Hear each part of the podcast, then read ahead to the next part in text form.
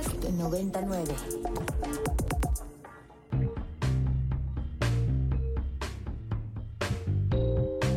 Desde el estudio B de Ibero 90.9, esto es Control de Cambios, una producción de Ibero 90.9 y la revista Nexos. Mi nombre es Valeria Villalobos Guizar.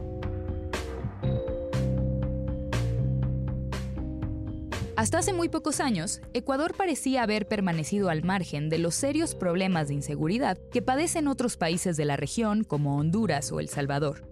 Sin embargo, el país latinoamericano hoy vive una delicada crisis de seguridad que ha llevado al presidente a declarar estado de excepción. Esta ola de violencia parece haber comenzado con la fuga de Adolfo Macías, alias Fito, y Fabricio Colón Pico, líderes de dos grupos criminales conocidos como los Choneros y los Lobos. La reacción a estos eventos incluyó ataques a hospitales y comisarías, asesinatos y secuestros en plena vía pública, además de motines en diferentes cárceles a lo largo del país. Las imágenes sobre lo que acontece en Ecuador le han dado la vuelta al mundo. Y una escena que conmocionó gravemente a la población fue cuando el 9 de enero un grupo de tres encapuchados irrumpió con armas de fuego y cartuchos de dinamita a TC Televisión en Guayaquil. En plena transmisión en vivo, el grupo armado sometió a los trabajadores del canal una acción que fue televisada en tiempo real en todo el país. En respuesta, los negocios cerraron, la población se refugió en sus hogares y el presidente Daniel Novoa firmó un decreto que reconoce la existencia de un conflicto armado interno e identificó a los grupos criminales como organizaciones terroristas. A pesar del estado de excepción y todas las nuevas medidas del gobierno, la violencia continúa. Nicolás Medina Mora es novelista y editor de la revista Nexos, un invitado que ya mejor debería acompañarme cada martes en este podcast. Y él nos va a ayudar a entender qué está pasando en Ecuador. Nico, ¿cómo podemos contextualizar este estallido de violencia en Ecuador? ¿Por dónde podríamos empezar? Yo creo que hay como dos elementos, ¿no? Por un lado está la crisis política que hay en el país, que lleva ya desde el año pasado y que tiene que ver con el colapso, o no el colapso, sino el conflicto entre el correísmo, que es la corriente política del expresidente Rafael Correa, quien fue presidente de Ecuador entre 2007 y 2017, y pues la gente que lo sucedió, Lenin Moreno y después Guillermo Lazo. Esencialmente, estos dos grupos políticos, correístas y anticorreístas, pues llegaron a un punto crítico en 2023 cuando eh, le hicieron juicio político al presidente de entonces, Guillermo Lazo, y él respondió digamos, como valiéndose de una cláusula de la Constitución ecuatoriana que permite, eh, se llama muerte cruzada, que básicamente le permite al presidente disolver la Asamblea Legislativa, el Parlamento, y llamar a elecciones tanto para el Ejecutivo como para el Legislativo, ¿no? Esa es una situación que hay que entender, que Ecuador está en una crisis política desde hace ya varios meses. Y al mismo tiempo, ¿no? desde hace unos años, hemos visto pues, un creciente poder de las organizaciones del crimen eh, en Ecuador. Te lo pongo de este modo. Hace apenas tres años, en 2019, Ecuador tenía una tasa de asesinatos de 7 por cada 100.000 habitantes, más o menos. Es una tasa comparable a la que Estados Unidos ha tenido en varios momentos recientes. En 2022, al contrario, Ecuador tuvo 28 asesinatos por cada 100.000 habitantes, que es un aumento del casi 300% en tres años. Claro, Entonces, es un poquito como lo que ha sucedido en México, pero muchísimo más rápido. Este, como digamos, declive del orden social, este aumento de la violencia que hemos padecido en México desde hace ya más de una década, Allá también pasó, pero en un periodo de tiempo mucho más corto, ¿no?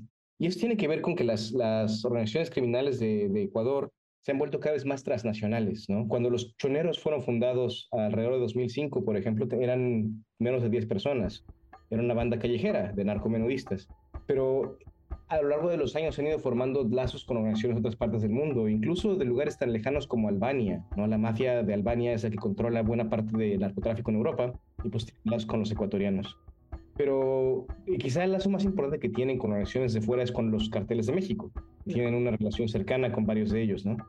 El resultado entonces es que las organizaciones criminales de, Ecuador se parecen más, por ejemplo, a los carteles mexicanos que a las maras de El Salvador. Entonces, pues tienes por un lado organizaciones que están bien organizadas, que están muy bien armadas, que están muy bien financiadas, y al mismo tiempo tienes una crisis política. Y cuando se conjugan estas dos cosas, pues termina pasando lo que estamos viendo, que es una situación genuinamente muy grave. Y quisiera como aprovechar para extender mi solidaridad a todos los ecuatorianos. Entonces, pues sí, está muy grave la cosa y creo que viene de ahí, del creciente poder de las organizaciones delictivas y la crisis política. Pero digamos, para quienes nos escuchan y no tienen todavía el contexto de exactamente qué ha pasado en los últimos días, ¿no? Eh, eh, digamos, del 8 de enero a la fecha, me gustaría que nos expusieras cómo es que la fuga de dos líderes criminales, el líder de los choneros y de los lobos, se vincula con el estallido de violencia que ha seguido después.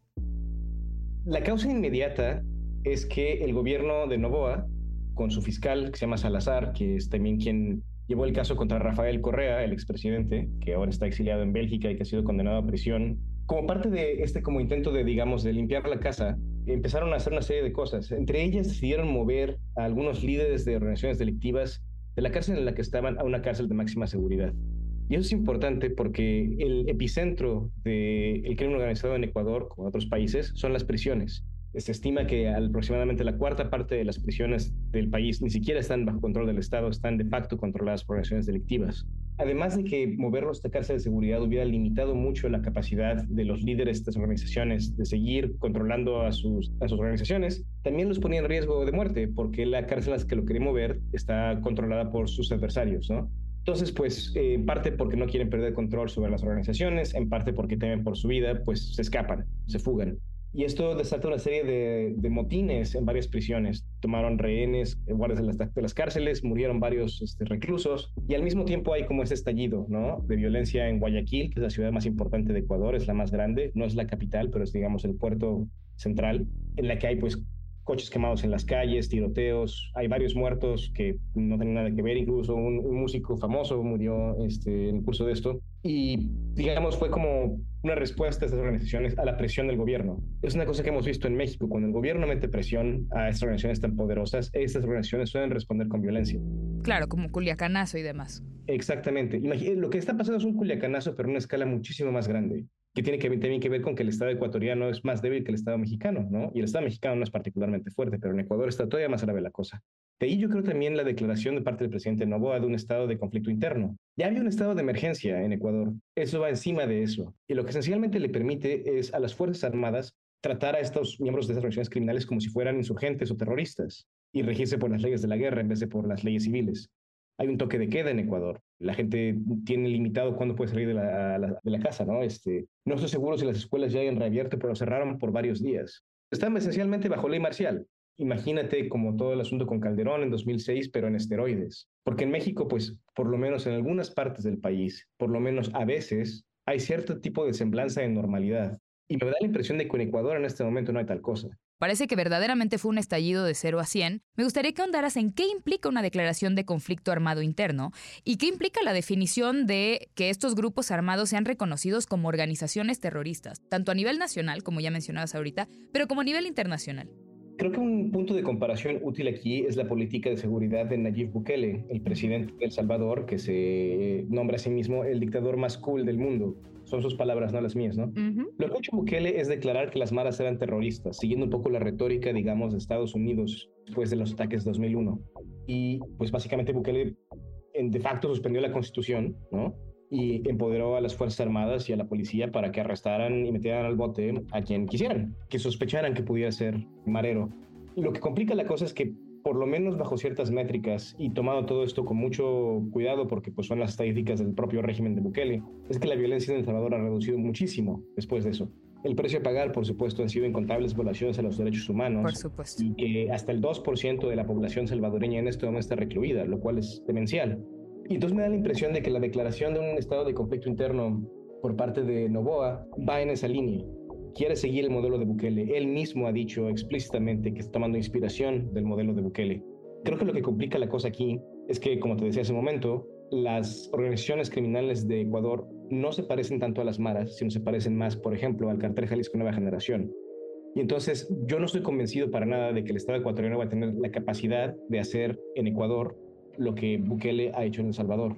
Entonces, pues tendremos que ver qué sucede, ¿no? Pero creo que esa es la lógica, esta noción de que este no es un problema de como criminales y policías, sino de insurgentes y soldados, que es una lógica que pues vemos nacer en, el hemisferio, ¿no? Con Calderón, también supongo que con el Plan Colombia, incluso un poco antes, y que ha llegado como a su apoteosis con Bukele, y que ahora en Ecuador va a tomar como un nuevo cariz, porque tienes la conjunción de una política de mano dura tomada de El Salvador con organizaciones criminales que en realidad son bastante más pues, organizadas, francamente, que las maras, ¿no? Las maras son pandillas callejeras sumamente violentas y terribles, pero pues esos cuates están tomando sesiones de televisión, ¿no? Eso ya es una cosa mucho más grave. Y con sistemas de organización bastante más sofisticados también. Y también tiene mucho más dinero, eso es importante. Una de las razones por las cuales Ecuador resulta atractivo para el crimen organizado internacional es que la economía de Ecuador está dolarizada. Eso quiere decir que la moneda de uso corriente en Ecuador es el, es el dólar estadounidense. Y pues eso pues, obviamente tiene muchos atractivos para organizaciones que trabajan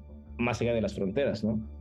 Entonces, pues yo me pregunto hasta qué punto podemos ver esto como un conflicto regional. Si tienes organizaciones que tienen eh, lazos cercanos con organizaciones mexicanas que están asesinando candidatos presidenciales en Ecuador. Es una cosa que sucedió en la elección que Lazo llamó y en la que soltó electo Novoa, un hombre muy valiente que pues, era amigo mío, se llama Fernando Villavicente, fue asesinado cuando era candidato presidencial y poco antes de su muerte él había denunciado que había recibido amenazas por parte justamente de los lobos y los choreros, que son las organizaciones criminales que están en el centro de todo esto, ¿no?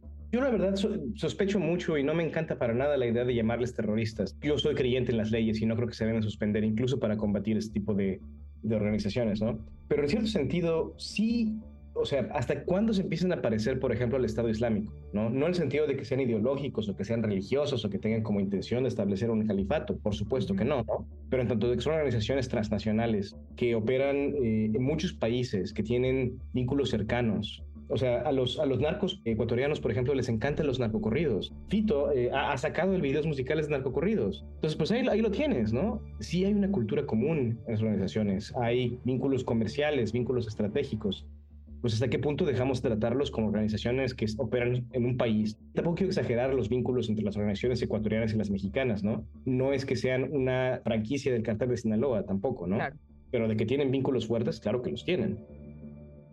¿Qué ha pasado a nivel político e institucional en los últimos años en Ecuador que los grupos criminales han logrado crecer tanto y hacerse con tanto poder? Pienso, por ejemplo, en qué tipo de políticas sociales eh, se han recortado o qué ha pasado que, este crimen organizado ha crecido tan velozmente. En términos políticos, Correa tenía una política, él le llama la revolución ciudadana, ¿no? Se parece un poquito como a la cuarta transformación, ¿no? O sea, es un, programa de izquierdas con tintes medio populistas. Él era parte de la primera marea rosa, junto con Hugo Chávez, eh, los primeros mandatos de los Kirchner, Lula. Y bueno, después de él hemos tenido un giro hacia la derecha en Ecuador, hacia lo que alguien tal vez podría llamar una posición más neoliberal. Y esto pues ha resultado en efecto en recortes a políticas sociales. Pero creo que también hay un problema más allá de la política social que tiene que ver con la debilidad institucional y también con la polarización política, ¿no? Por ejemplo, como parte de este intento de parte de Novoa de intervenir en esas organizaciones, como parte del mismo intento que resultó en este intento de trasladar a estos líderes de una cárcel a otra, la fiscal Salazar lanzó una operación que se llama este, la operación Metástasis, el caso Metástasis, que esencialmente es el arresto de unas 30 personas, que incluyen a jueces, a este, policías de alto rango, y a un hombre que se llama Wilman Terán, que es el presidente del Consejo de la Judicatura, que es, digamos, el organismo que regula al, al Poder Judicial en Ecuador y que es alegadamente cercano a Correa. Él lo niega, pero alegadamente, ¿no?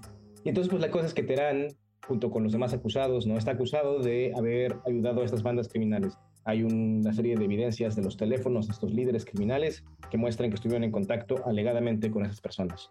Terán acusa que eso es una cuestión política, que es el Ejecutivo tratando de deslegitimizar y de debilitar al Poder Judicial para poder hacer lo que se les antoje. El Consejo de la Judicatura de Ecuador ha salido a defender a, a Wilman Terán, pero creo que ahí lo tienes, ¿no? O sea, tienes una situación en la cual la justicia, la impartición de justicia está altamente politizada, en la que todo el mundo se acusa mutuamente de trabajar con las organizaciones criminales, ¿no? Y eso hace que haya muy poca confianza. Y pues eso pues también facilita justamente el surgimiento de estas organizaciones criminales, ¿no? Si el gobierno y el Estado está ocupado en peleas entre sí, pues eso abre la puerta para todo tipo de corrupción, para todo tipo de infiltración por parte de elementos criminales del aparato del Estado.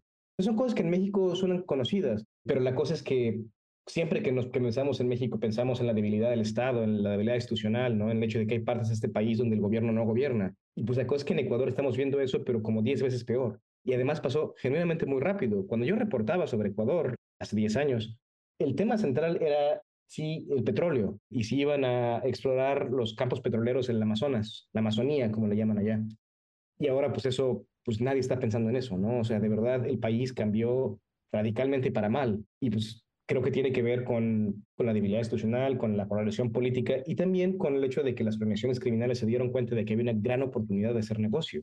Era un buen lugar para, para el tránsito de cocaína, era un buen lugar para lavar dinero y pues también que los, los delincuentes ecuatorianos pues se, se internacionalizaron. Está llegando dinero de Albania, están llegando armas de México, pues puedes hacer muchas cosas más, más malas que si nada más estás narcomenudeando en las calles de Guayaquil.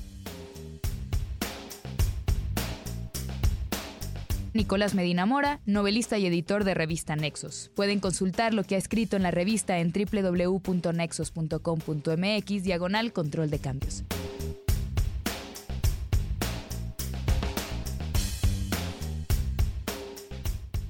En un mundo que nunca es neutral, el sistema penitenciario imprime una impronta indeleble en la existencia de las mujeres privadas de la libertad. En buena parte porque las instituciones, las normas, las medidas de reparación del daño y los programas de reintegración social se construyen y se sostienen según lógicas y experiencias masculinas heteronormadas.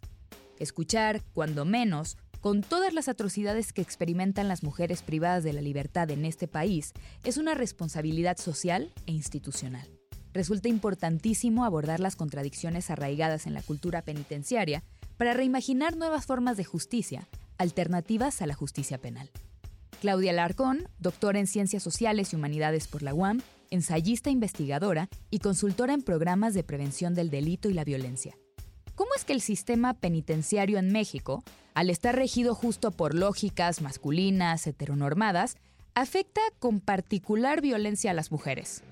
Si planteamos que toda la estructura, digamos, social, cultural, política, económica parte de una condición relacional, es decir, todo nos define en función de cómo nos relacionamos unas personas con otras. La situación el lugar que ocupamos las mujeres en cualquiera de estos espacios de relación, bajo las lógicas patriarcales, heteronormadas, establecidas por lógicas masculinas del deber ser, pues evidentemente nos sostienen y nos mantienen en posiciones de absoluta desventaja. Eso es en lo general para las mujeres. Pero ya en lo particular para las mujeres privadas de la libertad, esta situación se exacerba, se lleva al extremo, en tanto que la prisión en general son espacios que desatienden completamente las necesidades y los derechos fundamentales de las personas. Y en el caso de las mujeres, pues esa situación se acentúa bajo estas lógicas masculinizadas del deber ser. Por ponerte un ejemplo, yo alguna vez tuve la oportunidad de platicar con una eh, mujer que estuvo privada de la libertad y me decía cosas que para quienes no tenemos una experiencia cercana con una persona eh, que en algún momento estuvo en la cárcel, era difícil acercarse, ¿no? Por ejemplo, ella me decía que mientras los hombres constantemente son visitados durante su tiempo dentro de la cárcel, las mujeres rara vez cuentan con esas redes de apoyo, ¿no? Pues porque se puede esperar que los hombres cometan algún tipo de crimen, pero las mujeres no, ¿no? Las mujeres tienen que estar siempre bien portadas y, tenemos que ser buenas de Buenolandia. Y en cambio, eh, es absolutamente imperdonable que cometamos un delito, por lo tanto, hay mucho más abandono a las mujeres que a los hombres, ¿no? Eso es un punto fundamental en, esta forma de relacionarse las familias, ¿no? Las mujeres y los hombres, cuando el hombre es el que está en prisión, cuando el hombre es el que está detenido, siempre hay una, hay, hay una forma de justificar la conducta, ¿no? En tanto que sea, si estamos hablando del caso de alguien que realmente es responsable del delito que se le acusa. Pero aún, por ejemplo, cuando los hombres están, digamos, de manera injusta en la prisión, en un sentido coloquial, o la perspectiva coloquial de las familias es, pues es que es hombre, hay que atenderlo, hay que proveer, hay que cuidarlo, hay que garantizarle una mejor condición de vida. Mientras que en el caso de las mujeres, culpables o inocentes, el estigma puesto por parte de la familia es, es muy agresivo justamente por esto, ¿no? Que mencionas tú. Hay un mandato de que las mujeres, una mujer que no sigue las, las reglas, que no es buena, está violando casi una ley natural, porque las mujeres, en tanto que nuestra función, entre grandes comillas, es pues ser madres, cuidar, ver por el otro, renunciar a nuestra propia identidad en beneficio de las demás personas, pues entonces salirse de, esa norma es, es muy castigado, ¿no? Esa es una. Y la otra tiene que ver justo con las formas en las que establecemos las relaciones hombres y mujeres en el contexto familiar, ¿no? ¿Cuál es el papel que cumple un hombre dentro de la familia y cuál es el papel que cumple una mujer? La abnegación es algo que la mujer tiene que tener como, como se establece en los mandatos matrimoniales hasta que la muerte los separe, ¿no? pues esto se extiende también a las relaciones con la gente en la prisión. Mientras que los hombres, pues está en su naturaleza, ¿no? Ellos necesitan tener tener a alguien que vea por ellos. Entonces, si la mujer termina en prisión, pues claramente eso estará atendiendo a su todo esto es en un sentido sarcástico, por supuesto. ¿Qué se puede entender por la cultura de la prisión o la prisionización? Que además esto, digamos, exacerba todas estas condiciones de roles de género para las mujeres de las que estamos hablando. Una es esto que, a la sociedad le cuesta mucho trabajo pensar que haya formas de justicia que no pasen por la cárcel. Cuando estamos hablando de delitos de carácter eh, graves, ¿no? cuestiones de, en materia penal. La, simple idea de que no podamos entender o aceptar que hay otras formas de establecer o de ejercer la justicia que no sea la cárcel, eso ya es parte de la cultura de la prisionización, ya es parte de la cultura de la prisión que permea a toda la sociedad. Segundo, todo lo que se desprende de esa mirada que se tiene sobre la cárcel como un periodo de justicia y que a su vez abarca y toca leyes, lógicas culturales, lógicas sociales, eh, relaciones de poder, eh, formas, eh, criterios normativos para establecer lo que se debe hacer y lo que no se debe hacer en la vía pública. Y por último, todo esto que se hereda por parte de las personas que ya han estado en prisión, que les ha tocado tener un vínculo con alguien que ya ha estado en prisión y que se integra a la vida familiar de una manera normal por ejemplo, los, adolescentes cuyos padres o madres, generalmente padres, tienen una larga trayectoria ya de, de ingresos a las cárceles. ¿Eso qué es lo que va a llevar a la familia? Pues ya una relación con la prisión en donde casi se convierte en un rito iniciático el llegar a la cárcel, ¿no? Bajo una lógica de que, bueno, pues si mis abuelos estuvieron en prisión, mis tíos están en prisión, mis papás están en prisión, pues lo más normal es que yo también sea parte de esa realidad. Como una suerte de internalización de que eso es parte mía, ¿no? No solamente las conductas aprendidas en la cárcel, que cuando una persona sale en libertad puede seguir reproduciendo, sino esto que dices que puede ser incluso transgeneracional. Y que opera de la misma forma para quienes no han tenido una experiencia directa con la cárcel, en esto que decía hace unos minutos, ¿no? Respecto a entender la cárcel como la única vía o como el, único recurso de, ejercicio de justicia. Tú en tus programas de prevención del delito y digamos en las consultorías que haces al respecto, has mencionado el asunto del derecho al porvenir. ¿Cómo es que el derecho al porvenir puede contrarrestar justo esta cultura de la prisión y otras violencias que viven las mujeres en las cárceles mexicanas? generalmente la, aproximación que se hace a los problemas de la cárcel está dado muy en su entendimiento, en su comprensión de lo estructural, lo legal, lo jurídico, políticas públicas, incluso cultura política, ¿no? La cultura política de la justicia.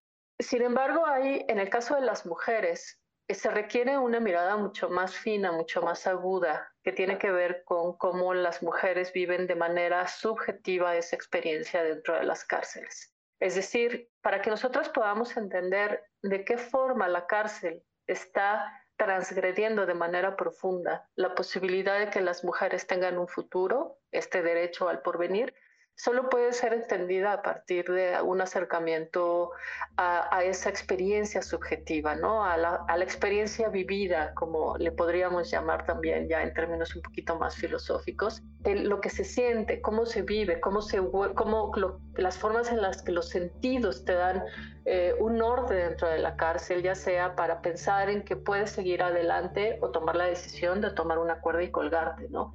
Son cosas que aparentemente no, tienen una gran relevancia, pero que la vida cotidiana de las personas que llevan días, meses, años encerradas, tiene un, un, gran impacto. ¿no? Entonces, este derecho al porvenir está vinculado con el reconocimiento de las individualidades, de las subjetividades, pero sobre todo de entender de manera muy, muy fina cómo la realidad carcelaria va trastocando a las personas y que eso se pone, se contrapone con el ideario constitucional de la reinserción social.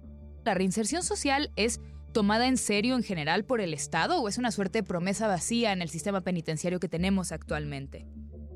Yo diría que totalmente una promesa vacía y sin ánimo de, desencantar a todas las personas que han estado durante muchos años pues empujando y alimentando la idea de la reinserción social. Pero lo cierto es que la gente que logra, las personas que pueden tener como este proceso de reinserción social exitoso, en un gran porcentaje se lo deben a la propia familia, no al Estado, no a los programas de sociales de apoyo o ni siquiera al mismo sistema como tal. Pero además es algo que podemos, digamos, apoyar quienes también estamos afuera y no forzosamente pertenecemos a instituciones públicas, ¿no? Por ejemplo, recordaba que hace no demasiados años ya se prohibió que cuando alguien va a solicitar un empleo se pida carta de antecedentes no penales, ¿no? Justo para evitar este tipo de discriminación y que sea una suerte de medida. Sí, es, la iniciativa está todavía en el Congreso, todavía no está totalmente aprobada, pero pues ya digamos que ya hay un avance importante justo por, por esto, ¿no? Porque de entrada no tenemos un sistema que realmente encierre solamente a las personas responsables de un delito. Exacto. Tenemos el caso de gente que tiene años esperando una sentencia y después resulta que sale absuelta por diferentes razones. Tenemos gente que pues son los famosos chivos expiatorios. Entonces, pues todas estas personas que les que, por condiciones eh, muchas veces de carácter social no eh, del, lugar donde viven donde estaban etcétera pues aparte de todo tienen que cargar con el estigma de haber pasado por la cárcel siendo inocentes y después continuar con ello toda su vida no yo creo que aún las personas que sí son responsables del delito que se les acusa tendrían que tener esta posibilidad de, pues, de continuar con su vida, ¿no? Y, la carta de, antecedentes no penales, pues claramente es un gran obstáculo, pues para alguien que ya hizo conciencia, digamos, ¿no? O que por alguna razón fue responsable de un delito de manera coyuntural, pero no es en sí que sea alguien que esté totalmente involucrado, comprometido con una vida delictiva. Que justo la misma marginación que pueden vivir al exterior de las cárceles cuando finalmente son liberados puede, digamos, orillarlos a terminar regresando si no encuentran otras posibilidades de reinserción social y laboral. Quisiera que nos hablaras de la importancia del arte dentro de las cárceles, sin los clichés que siempre acompañan esta relación. La relación con el arte en general no cambia mucho en el caso de las cárceles a como la hemos establecido fuera de las cárceles. Muchas veces se ve como como una cosa de entretenimiento o una, mm, un eh, instrumento que puede incidir en las personas para tener una mejor vida. O, a mí ese tipo de, perspectivas me parecen un tanto pobres porque demeritan el verdadero poder que puede tener el arte en la vida de las personas.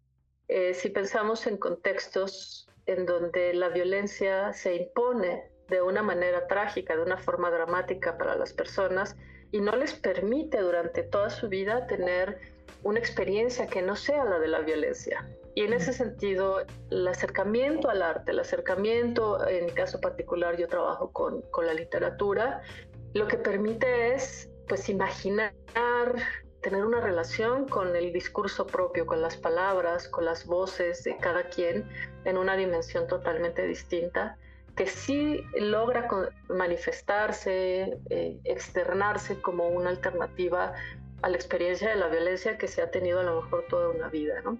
Entonces, en ese sentido, creo que la relación entre el arte y la experiencia carcelaria es el reducto de la, de la posibilidad de todavía vernos como personas, como seres humanos en un contexto como la, la cárcel, que lo que busca es deshumanizarlos, ¿no? Deshumanizar a las personas.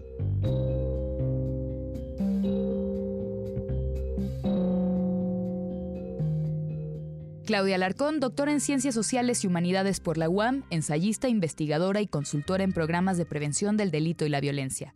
Pueden conocer más sobre sus investigaciones en www.nexos.com.mx, diagonal control de cambios.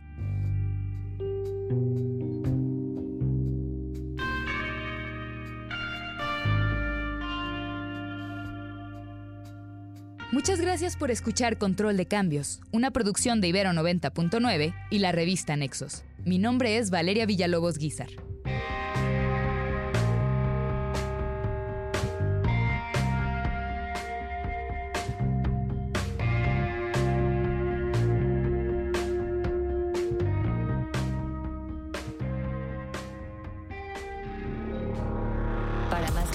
Como este, descarga nuestra aplicación disponible para Android y iOS o visita ibero909.fm.